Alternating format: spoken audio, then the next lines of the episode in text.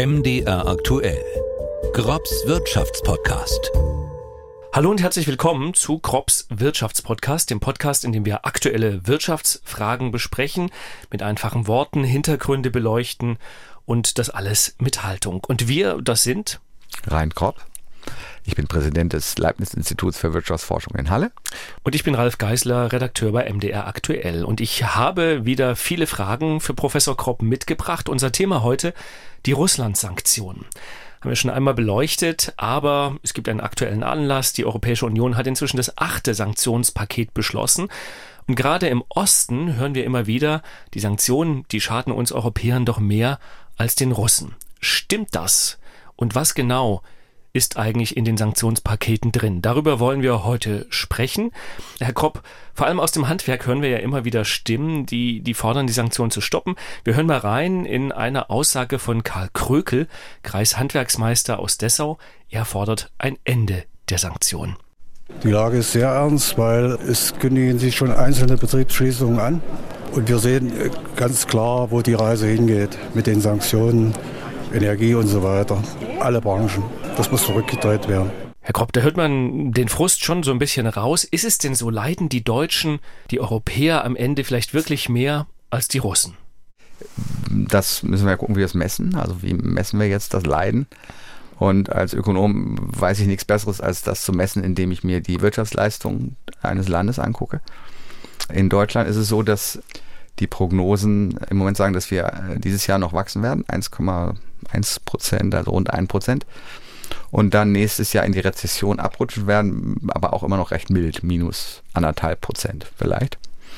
Also wenn man die beiden Zahlen dann zusammenrechnet, dann bleibt die Wirtschaftsleistung mehr oder weniger gleich oder schrumpft ganz leicht, also vielleicht um ein halbes Prozent. In Deutschland. In Deutschland.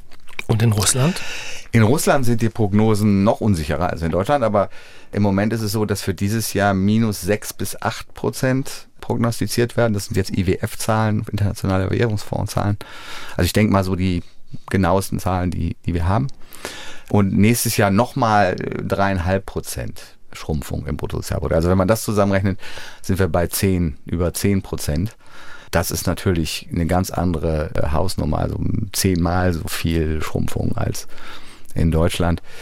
Insofern von diesen Zahlen zu urteilen, ist es schon klar, dass Russland deutlich mehr leidet.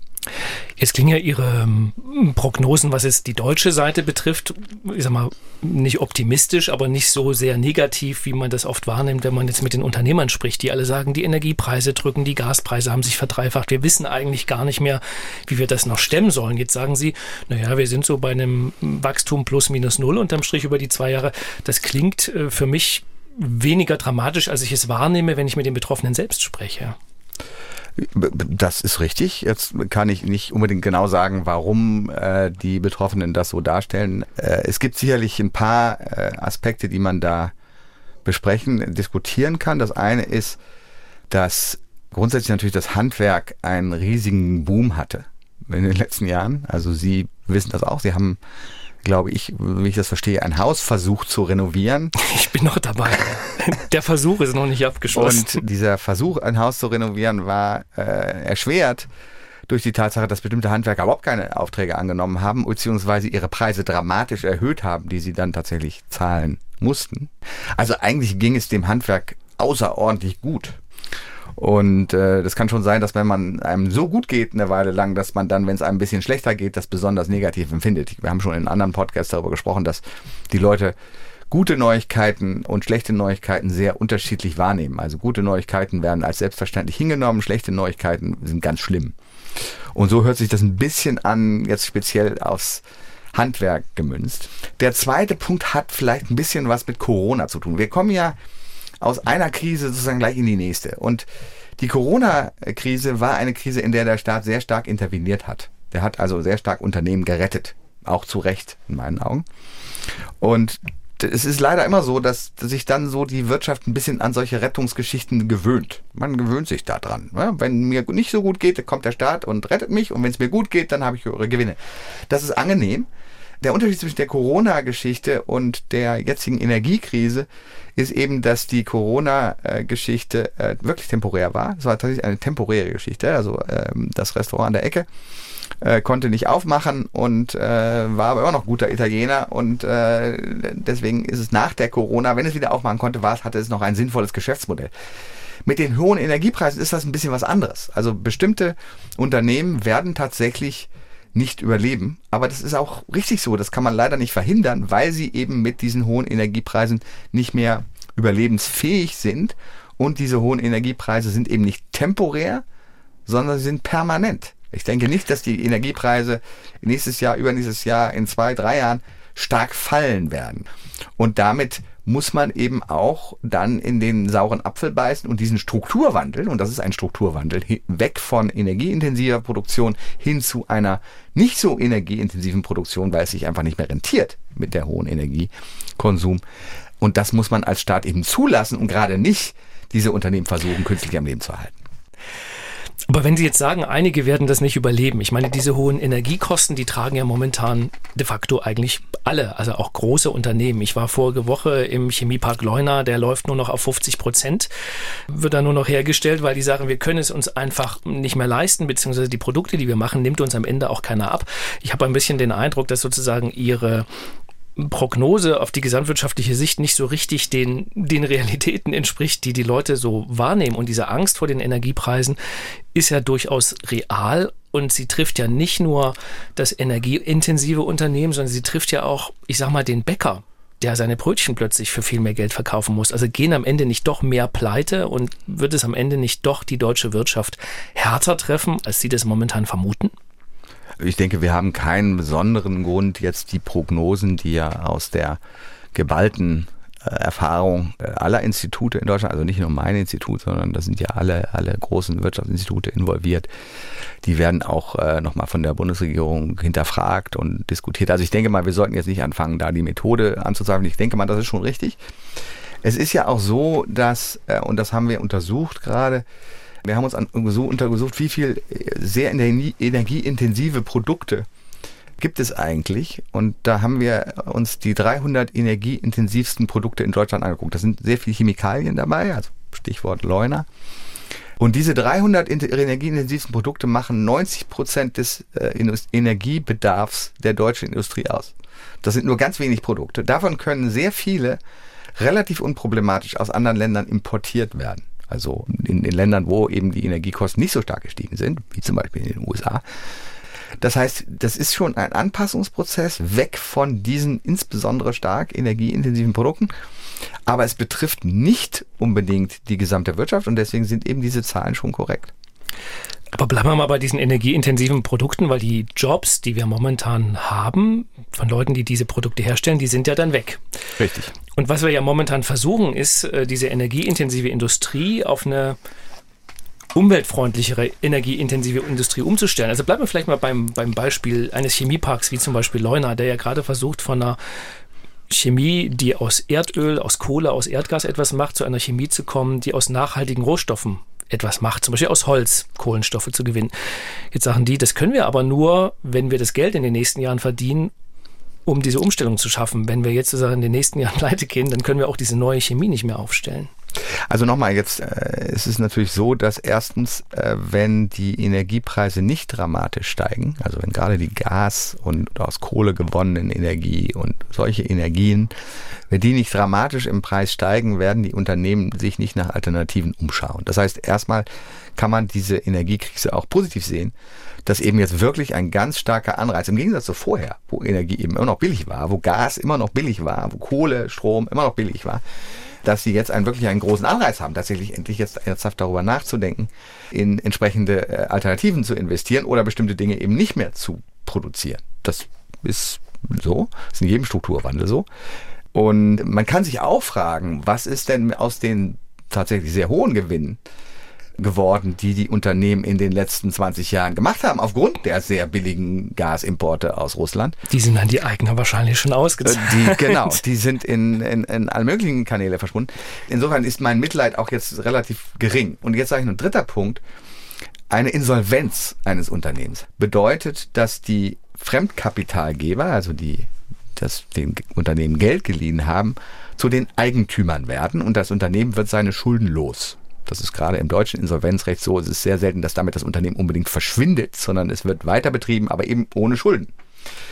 Äh, es ist sehr schlecht für die gegenwärtigen Eigentümer. Deswegen kann ich auch verstehen, dass die gegenwärtigen Eigentümer sich sich darauf nicht gerade freuen, auf diese Situation. Aber es ist tatsächlich noch nicht mehr klar, dass die, und die Mitarbeiter alle ihren Arbeitsplatz verlieren würden, weil das Unternehmen im Zweifel weitergeführt würde, aber eben auf einer anderen Grundlage, auf einer anderen Geschäftsgrundlage mit anderen Eigentümern. Das heißt, auch da ist es eben so, dass die, der Verlust in der Wirtschaftsleistung viel geringer ist, als sie jetzt denken. Aus, aus Sicht dieses Eigentümers, der im Moment, dem im Moment Leuner gehört, ist das natürlich die Katastrophe, weil er sein Geld verliert. Aber es ist nicht klar, dass das aus Sicht der Wirtschaft und aus Sicht der Mitarbeiter eine so große Katastrophe ist. Das heißt, wenn ich mal sozusagen einen Strich unter diese äh, Sicht auf Deutschland ziehen kann, Sie sind äh, trotz der hohen Energiepreise, die wir haben, nicht so furchtbar pessimistisch, was die Zukunft der deutschen Wirtschaft betrifft. Ich bin voller Vertrauen in die Kreativität der deutschen Wirtschaft im Sinne von, dass wenn bestimmte Dinge eben nicht mehr gehen, also jetzt energieintensive Produktion von Massenprodukten, dass sie sich dann tatsächlich Alternativen überlegt. Ich bin auch sehr optimistisch in der Kreativität der Wirtschaft, alternative Quellen für Gas, für Energie zu finden. Es ist ja nicht zufällig, dass jetzt unser Wirtschaftsminister nach Katar fährt oder nach Algerien und wo überall und dort versucht Flüssiggas zu bekommen, dass wir Flüssiggasterminals äh, schaffen in Wilhelmshaven, in anderen Orten, dass wir Atomkraftwerke länger laufen lassen. Also es gibt eine ganze Reihe von Maßnahmen, die wir ergreifen können, um die Energiesituation zu entspannen es ist schon so, dass wir ungefähr 20 Prozent weniger Energie verbrauchen ähm, als letztes Jahr. Also kann man ja die Zahlen vergleichen. Das heißt, die Anreize funktionieren schon. Und insofern glaube ich, kann man optimistisch sein. Klar ruft jetzt jeder nach, nach irgendwelchen Hilfen. Äh, ich hätte auch gern, dass mir einer mehr Geld gibt, wenn meine Energiekosten steigen.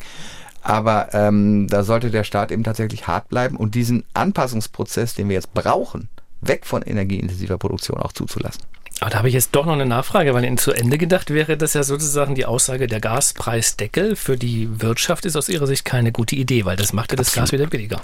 Ich, es ist, es hängt, es, wir wissen le leider nicht, wie dieser 200 Milliarden Wumms oder wie das heißt. Doppelwumms. Doppelwumms, Doppelwumms. genau umgesetzt werden soll.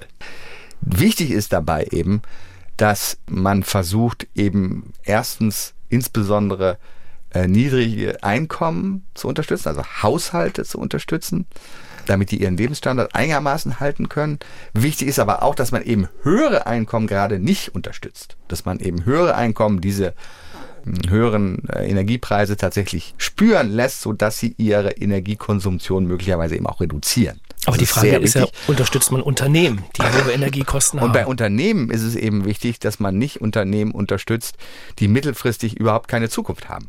Das Aber woher weiß man das vorher? Das ist sehr schwierig und deswegen sind solche Maßnahmen eben auch fragwürdig. Und deswegen sollte man eben auch versuchen, möglichst davon Abstand zu nehmen, Unternehmen zu unterstützen. Also es ist nicht unbedingt eine gute Idee, sondern man muss eben den Strukturwandel zulassen.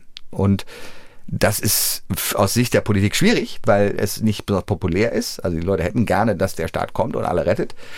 Aber der Staat kann nicht. Selbst mit 200 Milliarden können wir nicht alle retten und deswegen wird es da sowieso schwierige Entscheidungen geben, wen wir unterstützen, wen wir nicht unterstützen. Wichtig ist es eben wirklich in vielen Fällen zumindest den Anreiz zu erhalten, Energie einzusparen, weil das ein wichtiger Teil dieses Pakets sein muss, wie wir die russischen äh, Energieimporte ersetzen können. Aber auch auf das Risiko hin, dass am Ende es nicht nur wenige Unternehmen sind, äh, wie Sie ja sagten, die sich dann verabschieden, sondern vielleicht auch ein paar mehr.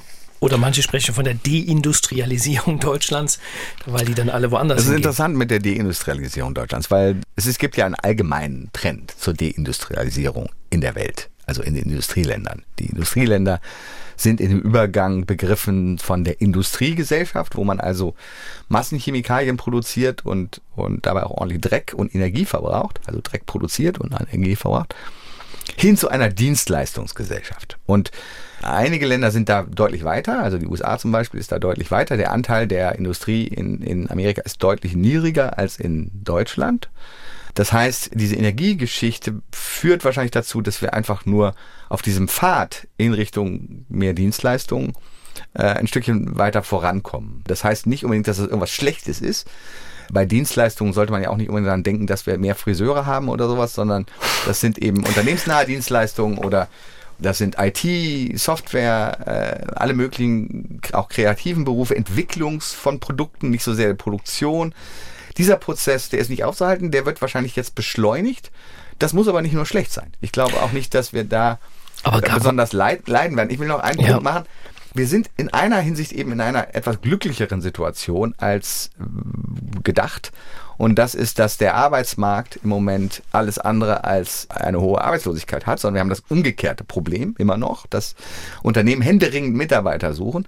Das heißt, ich bin fest davon überzeugt, dass wenn wir diesen Prozess zulassen, dass die Mitarbeiter, die möglicherweise in diesen energieintensiven äh, Teilen der Wirtschaft freigesetzt werden, dass die sehr schnell, gerade wenn sie gut ausgebildet sind, woanders einen äquivalenten Job finden werden und dass wir insofern auch das ist dann wieder eine, eine Referenz zu diesem nur geringen Wirtschaftseinbußen, die wir da prognostizieren, dass die Einbußen eben deswegen auch nicht so groß sein werden. Es gab ja in der Vergangenheit äh, viele, die eigentlich froh waren, dass die Deutschen noch so ein bisschen selber produzieren und Maschinen bauen und Autos und vielleicht auch Chemikalien. Es gab ja auch mal die These, dass das sogar eher wieder zurückkommt. Die These, diese These habe ich aber nie unterschrieben. Sie, Sie nicht. Ich, ich will es auch an dieser Stelle gar nicht weiter vertiefen, sondern wollte ganz gerne mit Ihnen, weil wir ja gesagt haben, wir schauen ein bisschen, ähm, wer leidet denn nun mehr, die Deutschen oder die Russen, wenn wir ein bisschen auf Russland schauen. Wir haben... Wir Russland hat überhaupt nie irgendwas produziert, Herr Geisler, außer ein paar Waffen und ansonsten gibt es halt eben die, wie heißt das noch, die Tankstelle mit Land dran oder so ähnlich, ne? Ähm, es gibt dieses Zitat von dem ehemaligen äh, US-Senator John McCain, der Russland einst abwertend als Tankstelle, die sich als Land ausgibt, gibt, bezeichnet hat. Es gibt noch andere böse Sprüche. Also die Russen, die können nichts exportieren außer Waffen, Öl und Angst. Äh, auch das. Ich denke ähm, mal, auch das ist so. Ja. Das ist ähm, noch nicht mal ein Spruch. Also es ist tatsächlich eine Beschreibung der Realität. Also wir haben ganz sicherlich jetzt nicht keine hochwertigen Maschinen oder Autos oder äh, sonst irgendwelche Dinge aus Russland importiert. Aeroflot-Maschinen kann ich mich noch erinnern, zu DDR-Zeiten. Ich weiß aber nicht, wie gut Vielleicht die geflogen DDR, sind. Also zu DDR-Zeiten gab es natürlich sehr viel mehr Handel mit Russland. Da wurde auch aller möglicher Unsinn produziert, aber inzwischen ist das nicht mehr so und auch die ostdeutsche Wirtschaft ist jetzt nicht irgendwie besonders abhängig von den Sanktionen. Insofern, um nochmal auf dieses Zitat von dem Handwerker zurückzukommen, ich frage mich ja jetzt schon, äh, was er genau meint mit Sanktionen. Weil am Ende ist ja, sind ja die Energiepreise jetzt so stark gestiegen. Ich glaube, er bezieht sich auf Energiepreise. Das hat aber mit den Sanktionen überhaupt nichts zu tun. Das Ölembargo, was wir ja beschlossen haben, tritt überhaupt erst in Kraft Ende des Jahres. Also ist Im noch Dezember. gar nicht in Kraft. Genau.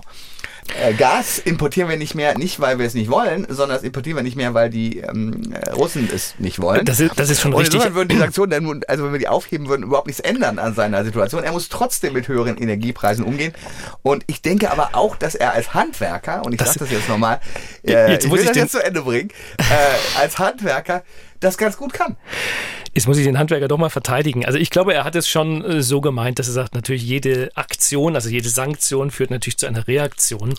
Und äh, Russland hat den Gasfluss ja nicht gedrosselt, weil sie uns so lieb haben, sondern weil sie mutmaßlich damit Weil auf Sie die Sanktionen reagiert haben. einmarschiert sind, Herr Geisler. Das ist richtig, das bestreite ich ja gar nicht. Aber ne? der aber Handwerksmeister übersieht das anscheinend. Der Handwerksmeister meinte aber sozusagen die Reaktion auf die Sanktionen. Bleiben wir mal bei Russland. Was ja auffallend ist, ist, dass der Rubel als Währung, als russische Währung recht stabil dasteht, sogar stabiler noch als vor dem Krieg. Und das ist, glaube ich, auch ein Grund dafür, warum viele denken, der russischen Wirtschaft kann es doch gar nicht so schlecht gehen, wenn es dem Rubel so gut geht. Woran liegt das denn? Naja, das liegt eben daran, dass wir tatsächlich die richtig schmerzhaften Sanktionen nicht gemacht haben bis jetzt. Also wir haben irgendwas nicht durchgesetzt. Also es was, ist immer noch so, was dass, wäre das denn? dass eben die Welt kein russisches Gas und kein russisches Öl mehr kauft, dann wäre sofort der Rubel gewaltig im Keller. Im Moment ist es ja so, dass selbst wenn wir kein Gas kaufen, dann kaufen es eben die Chinesen oder kaufen es die Inder oder äh, irgendwelche Afrikaner oder sonst irgendjemand. Vielleicht nicht ganz so viel, aber dadurch, dass der Preis so stark gestiegen ist, sind die Einnahmen der Russen, und das ist das, was reflektiert ist in dem Wechselkurs, die Fremdwährungseinnahmen, also in Euro und in Dollar, also alles Öl und Gas wird ja in Dollar verkauft grundsätzlich, also nicht in, in irgendwelchen lokalen Währungen, sind diese Einnahmen in Fremdwährung eben höher als letztes Jahr. Und wenn die Einnahmen in Fremdwährung höher sind, dann äh, gibt es eben Nachfrage nach Rubel, weil die Leute das Geld zurücktauschen, um, um dann wieder in, in Russland äh, dieses Gas zu produzieren zum Beispiel oder ihre Mitarbeiter zu bezahlen. Und äh, diese hohe Nachfrage nach Rubeln führt eben dazu, dass der Rubel höher ist. Aber das heißt ja, das wird, solange die Inder und die Chinesen und vielleicht auch wir noch ein bisschen zumindest Gas und Öl kaufen, Öl nicht mehr, aber Gas ein bisschen, ein bisschen, ein kleines bisschen, was kommt ja noch über die anderen Pipelines, zumindest nach Italien wieder, äh, solange bleibt das so. Das ist tatsächlich so, ja. Also ich meine, es ist ja auch so, dass die Russen nichts mehr importieren können. Also äh, weil ihnen keiner mehr was verkauft, führen dann absurderweise die Sanktionen dazu, dass der Wechselkurs höher ist. Nun ist der Wechselkurs jetzt nicht besonders aussagekräftig für die für das Wohlergehen der einzelnen, des einzelnen Russen, also der russischen Familie. Und das stimmt. Äh, insofern es sei denn, sie will Urlaub im Ausland machen, dann das spielt das eine nicht. Rolle. Aber ja, das richtig, kann aber nicht. also positiv ist es nicht äh, für die Familie. Und ähm, das äh, ist insofern vielleicht jetzt nicht ganz der relevante, relevante Kriterium, um zu ermitteln, ob jetzt ist Russland äh, gut oder schlecht geht oder ob die Sanktionen funktionieren oder nicht. Vielleicht ist es auch sogar so, dass es bei den Sanktionen auch um langfristige Dinge geht. Also unter anderem eben, ob, ob Putin bestimmte Technologie kaufen kann oder Russland bestimmte Technologie kaufen kann, die es braucht, um seine Panzer zu bauen oder äh, seine Kanonen zu bauen und, oder was auch immer die sonst bauen, Flugzeuge, Ersatzteile, solche Sachen. Die können sie alle nicht mehr kaufen und ich habe den Eindruck, dass das schon auch eine Rolle spielt bei den logistischen Problemen, die Russland hat und der Krieg läuft ja nun nicht so gut für Russland im Moment. Das ist schon ein Ergebnis dieser Sanktionen, das sollten wir nicht unterschätzen. Jetzt hatte ja Russland sich auf diesen Krieg gut vorbereitet. Die Staatskasse war ja voll, als die Russen in die Ukraine einmarschiert sind. Ist das denn immer noch so? Also wie groß äh, ist die finanzielle noch Luft so. noch? Ist immer noch so. Hat sich überhaupt nichts dran geändert. Es wäre Das tatsächlich ist aber eben- schlecht. Das ist richtig, das ist so. Sie haben Geld, aber sie können ja dafür eigentlich nichts kaufen. Also sie können jedenfalls nicht westliche Technologie kaufen. Und äh, das schadet eben den Russen schon. Ich meine, jetzt ist es ist immer die Frage, was wollen wir denn eigentlich mit erreichen mit diesen Sanktionen? Und das ist, glaube ich, wichtig. Da, da geht vieles durcheinander. Also Eine wirtschaftliche Schwächung Russlands. Man will ja eigentlich auch gar nicht so sehr den Russen schaden, sondern am liebsten ja nur der Führung. Aber der ja, Witz ist, aber dass ich, das man meistens will, nicht will glaube ich, schon bestimmten Russen schaden. Also man will sozusagen der Elite schaden, Genau. damit die Elite dann immer sagt, Putin, wir mögen dich nicht mehr, wir wollen Genau. einen anderen. Das heißt, man will schon einen Russen schaden. Es ist furchtbar schwierig zu unterscheiden, wer ist jetzt Elite und wer nicht und, und, und so weiter. Wer ist guter Russe und wer ist schlechter Russe. Am Ende schaden wir natürlich trotzdem allen Russen. Das ist ein Ziel. Aber ein anderes Ziel ist eben auch einfach, es nicht zu ermöglichen, dass Technologie importiert werden kann, um den Krieg zu verlängern, um Waffen zu bauen, um Ukrainer totzuschießen. Das ist in meinen Augen schon allein ein sehr sinnvolles Ziel dieses, dieser Sanktionen. Insofern ist es, es ist eher ja unwahrscheinlich, dass wir es schaffen, tatsächlich die Elite davon zu überzeugen, ähm, also jedenfalls kurzfristig, dass Putin äh, irgendwie entfernt werden muss. Und, und er wäre ja nicht zu entfernen. Also abgewählt kann er ja nicht werden. Insofern äh, muss es da andere Methoden geben und das ist natürlich ein, schon jetzt eine gewagte äh, These, dass das passieren wird. Aber es ist eben schon so, dass wir es den Russen sehr viel schwerer machen mit ihrem Krieg und wir bestrafen natürlich die Bevölkerung gleich mit, ja. Es gibt ja durchaus vereinzelte Ökonomen, die sagen, die Sanktionen schadeten dem Westen mehr als Russland. Eine davon ist die Chefvolkswirtin der Hessischen Landesbank, Gertrud Traut. Ich weiß nicht, ob Sie die kennen. Ich kenne die, ja. Sehr gut. Ähm, in einem Aufsatz aus dem Sommer schreibt sie, einerseits sei das Land, also Russland, gut auf den Krieg vorbereitet gewesen. Andererseits sei es in der Welt weniger isoliert als erhofft. Zwar verließen Fachkräfte das Land, was sein langfristiges Wachstumspotenzial schwäche, doch könne das Regime selbst dadurch sogar noch gestärkt werden, weil die Oppositionellen sind ja dann alle weg. Sie sagt sozusagen, eigentlich haben wir keine so richtige Chance, die, die, die, die Russen ökonomisch zu bezwingen. Wir können die Russen nicht ökonomisch bezwingen, das muss die Ukraine militärisch tun. Ja, also da hat sie natürlich recht. Es ist aber auch nicht die, das Ziel. Also wie wir eben Okay, schon gesagt haben, nicht das Ziel der Sanktionen, die Russen äh, ökonomisch zu bezwingen. Aber sie sagt ja auch, die Russen leiden eigentlich gar nicht so Naja, sehr, wie wir uns das wünschen. Wenn ich jetzt mal vielleicht. das so sagen darf, sie, sie hat das im Sommer geschrieben. Ich glaube, wenn sie es jetzt, jetzt wird sie es wahrscheinlich so in der Form nicht mehr schreiben. Das würde ich jetzt mal unterstellen, weiß ich nicht, aber ich denke mal, es hat sich auch seitdem ein paar Sachen getan. Es ist natürlich immer so, dass Sanktionen ihre Zeit brauchen, um wirklich zu wirken. Ich glaube, dass wir inzwischen tatsächlich die Wirkung der Sanktionen sehen. Äh, Übrigens auch durchaus geholfen durch diese Einberufungsgeschichte, weil eben da wieder 200.000 junge ähm, 300.000 sind es, glaube ich, sogar. ja, aber 2000 sind gegangen. Also so, 2000 okay. sind, sind äh, versucht oder sind wohl ausgereist. Das sind natürlich Leute im besten Alter sozusagen. Und äh, das führt eben, wie das auch e- da gesagt wird im Zitat, also eben zu einem riesigen Verlust an Produktivität in der Zukunft. Aber die Effekte sieht man also nicht von heute auf morgen. Trotzdem würde ich ja sagen, dass minus 10 Prozent im Bruttosozialprodukt, ähm, das ist also doppelt so viel wie während der Finanzkrise in Deutschland, das ist jetzt schon nicht ganz kostenlos für die Russen und deutlich mehr als in Deutschland oder in, in den westlichen Ländern. Aber trotzdem nochmal die Nachfrage. Also haben wir sozusagen die Widerstandsfähigkeit der russischen Wirtschaft unterschätzt? Also haben manche vielleicht mit noch mehr als diesen 10 Prozent gerechnet? Oder Na gut, ich so, würde sagen, das ist ein bisschen naiv. Also ich nicht. Also ich kann jetzt nicht sagen, wer da mit mehr gerechnet hat. Zumindest haben ja viele damit gerechnet, dass es sie so ein bisschen in die Knie zwingt, also das Regime in die Knie zwingt, in dem Sinne, dass sie die Unterstützung verlieren aus der Bevölkerung. Und das ist ja ganz offenkundig das wissen jetzt nicht wir passiert. Doch nicht, Herr Geisler. Wir wissen, haben keine ja, Putin regiert noch. ja gut, aber das heißt ja nicht, dass er die Unterstützung nicht verloren hat. Also mhm. ähm, klar, also ich würde nicht sagen, dass Herr Putin besonders populär ist. Aber das wissen wir nicht, weil es keine freien Umfragen gibt. Also das können wir nicht einfach nicht ermitteln. Und da müssen wir einfach mal abwarten. Ich, ich meine, für mich ist eigentlich eher der Punkt, was ist denn die Alternative? Also wir, ich würde mich doch wirklich sehr dagegen wehren, dass wir jetzt alle mit unseren Gasimporten und Ölimporten und und äh, und so weiter äh, dann also tatsächlich diesen Krieg finanzieren. Wenn es die Inder finanzieren, na gut, das ist die Entscheidung der Inder, aber ich würde es nicht gern finanzieren. Und weil ich eben der Meinung bin, dass die Ukraine am Ende unsere Freiheit da verteidigt, deswegen sehe ich überhaupt keine Alternative zu irgendwelchen Sanktionen. Also außer wir sagen, es ist uns völlig egal, die Ukraine. Aber diese Politik würde ich nicht verfolgen wollen und ich denke auch, dass die nicht mehrheitsfähig wäre. Jedenfalls in der EU ist sie nicht mehrheitsfähig und ich glaube auch nicht in Deutschland. Aber es hat ja offenbar eben weniger bewirkt, als wir uns das vielleicht auftauen. Also ich Sie, nicht, Sie, Sie scheinbar weniger nicht, aber, meinen. Also, naja, was, was haben Sie denn erwartet? Also ich habe nicht ja. was anderes erwartet. Und minus 10 Prozent nochmal Wirtschaftsleistung. Ist viel. Ist richtig viel. Aber die Deutschen haben natürlich, Hatten wir noch nie. die Westeuropäer haben natürlich mehr zu verlieren als die Russen Finden Sie? an Wohlstand. Weiß ich nicht. Also wenn mir sowieso dreckig geht und dann verliere ich nochmal 10%, ist das schlimmer, als wenn es mir ziemlich gut geht und ich verliere 10%. Das also insofern, das ist ja auch die Motivation, warum wir, jetzt um nochmal auf die deutsche Politik zurückzukommen, mhm. bei der Energiepreisbremse und bei den Stromdeckeln und so weiter, versuchen müssen disproportional ärmere Leute zu unterstützen und nicht disproportional reichere. Aber mit dem gleichen Argument, das Durchschnittseinkommen in Russland ist deutlich niedriger als in, in Deutschland und es gibt deutlich mehr wirklich arme Leute, die wahrscheinlich doch richtig leiden und das denen tut es auch richtig weh, ohne dass wir es erfahren. Richtig, das tut ohne, denen richtig weh, außer mhm. ohne dass die jetzt eine Stimme hätten, die in der deutschen Presse auftaucht. Okay.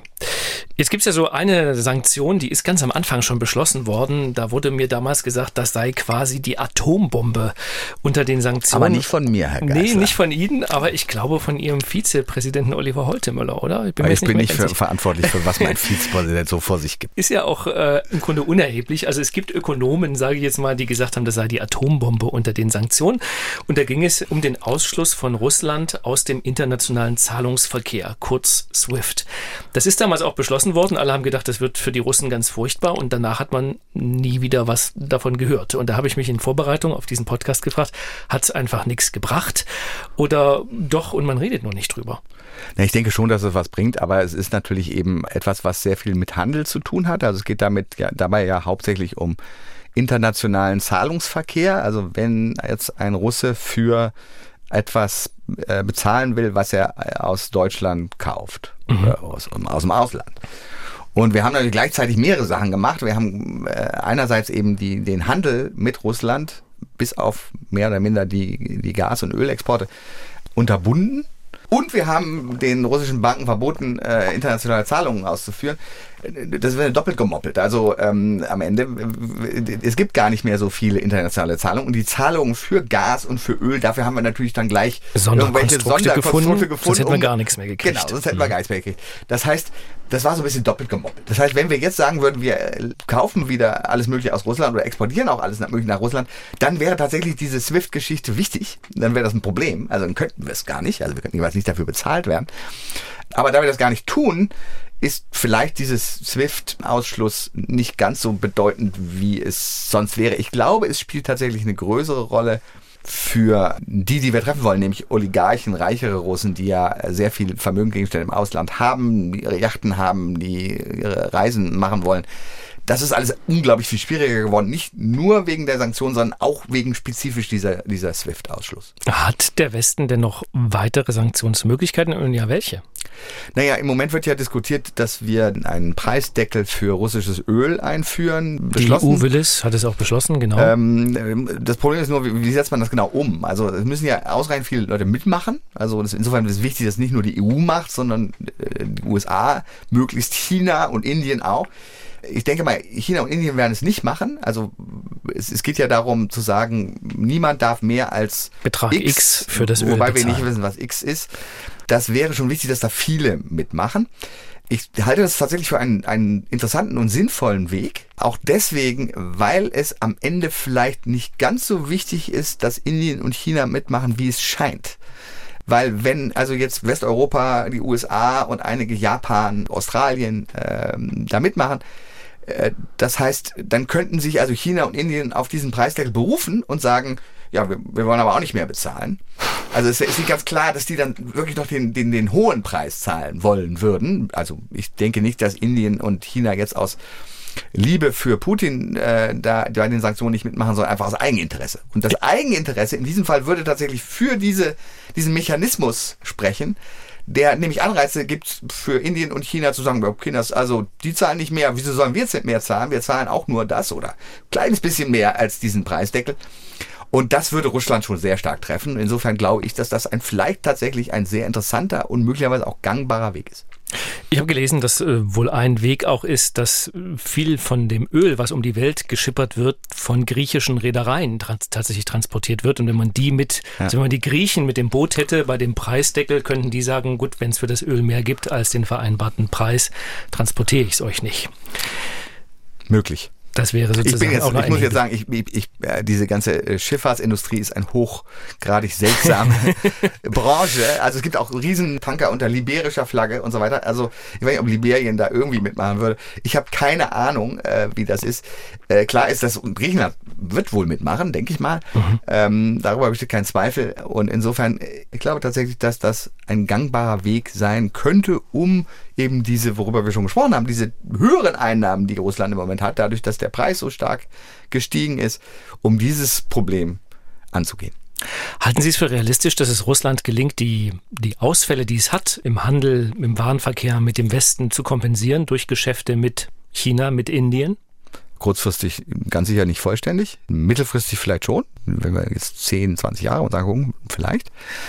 Aber äh, es ist sicherlich so, dass viele Dinge, gerade was Technologie angeht, schwierig zu bekommen sind irgendwo anders. Also vielleicht aus China, wobei China ist selbst ziemlich technologieabhängig von den USA und auch von Westeuropa, auch immer noch. Äh, insofern ist das kurzfristig ganz sicher unmöglich, das auszugleichen. Mittelfristig vielleicht, aber auch wahrscheinlich eher nicht. Es gibt es ja Menschen, die ein bisschen positiver immer noch äh, auf Russland schauen, als das vielleicht die Mehrheit tut, gerade im Osten. Einer von denen ist Sachsens Ministerpräsident Michael Kretschmer, der immer davor warnt, sozusagen den Russen zu sehr weh zu tun, weil irgendwann werde man mit denen wieder reden müssen. Ich habe da auch einen Ton, den können wir auch uns noch mal kurz anhören.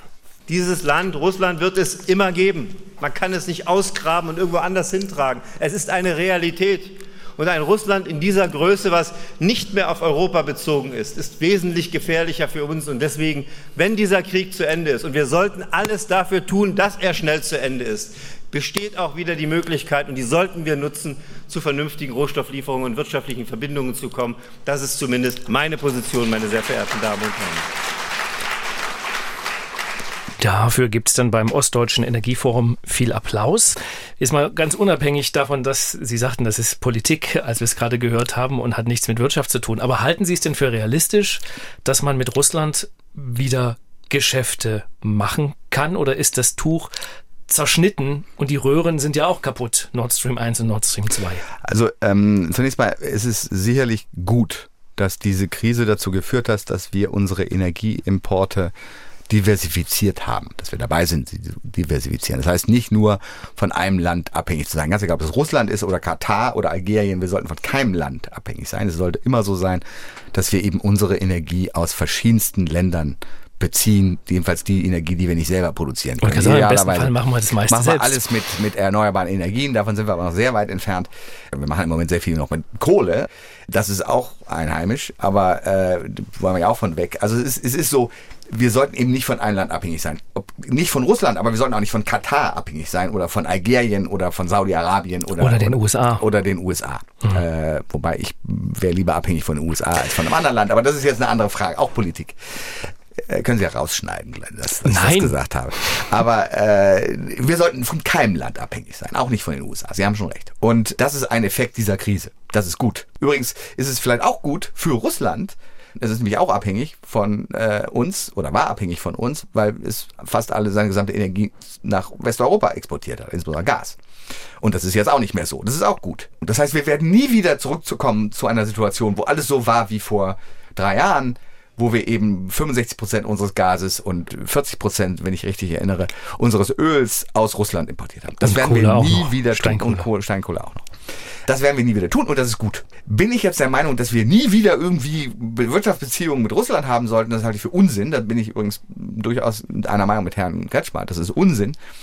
Übrigens hat er es sehr schön qualifiziert, wenn dieser Krieg vorbei ist. Ja, ja, äh, der ist aber nicht vorbei.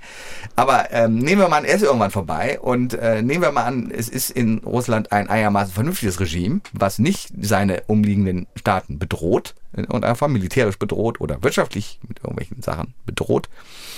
Da gibt es keinen Grund, warum wir nicht wieder normale Beziehungen zu Russland haben sollten. Ich weise nur darauf hin, dass Deutschland, dagegen ist Putin ein Waisenknabe im Vergleich zu Deutschland äh, im, im Dritten Reich völlig harmlos, äh, netter Junge, der Herr Putin im Vergleich zu unserem äh, Kollegen Hitler. Und ähm, wenn die die Länder haben hinterher auch alle wieder mit uns äh, wirtschaftlich gehandelt und und es gab äh, aber Überlegungen tatsächlich, dass es das gab nicht den Morgentauplan, Morgentauplan, Morgentauplan. genau, dass Deutschland ein das haben wir alle mal in der Schule gelernt. Aber äh, ich meine, der Punkt ist Geschichte ja Klasse 10 oder so. Genau. Aber der Punkt ist ja, dass Deutschland eben einen glaubwürdigen Übergang gefunden hat in hin zu einer freiheitlichen demokratischen Grundordnung. Wenn Russland einen glaubwürdigen Übergang findet zu einer freiheitlichen demokratischen Grundordnung, ist überhaupt kein Grund, warum wir nicht mit Russland handeln sollten. Aber, das, das Aber davon sind wir weit entfernt. Und, wollte ich ähm, gerade sagen. Bis dahin und solange Russland eben andere Länder bedroht, wäre ich tatsächlich dafür, dass wir da zurückhaltend sind mit dem Handel und dass wir diese Sanktionen in, in Effekt lassen. Herr Grob, das lasse ich so als Schlusswort stehen. Wenn Sie anderer Meinung sind oder wenn Sie Fragen haben als Hörerin oder Hörer, dann schreiben Sie gern an wirtschaft.mdraktuell.de. Wir hören uns wieder in 14 Tagen hier in Kropps Wirtschaftspodcast. Bis dahin wünsche ich eine gute Zeit. Denken Sie nicht zu viel über Russland und die Ukraine und den Krieg nach. Man muss auch mal schöne Sachen machen. Das ist wichtig. Und, das äh, Wetter ist sehr schön heute. Ja, noch goldener Oktober. Und dann hören wir uns wieder in 14 Tagen, vielleicht bei schlechtem Wetter, aber mit einem erfreulicheren Thema. Da denken wir noch drüber nach. Danke und tschüss. Tschüss. Grobs Wirtschaftspodcast erscheint zweimal im Monat auf mdr.de, in der ARD Audiothek und überall, wo es Podcasts gibt.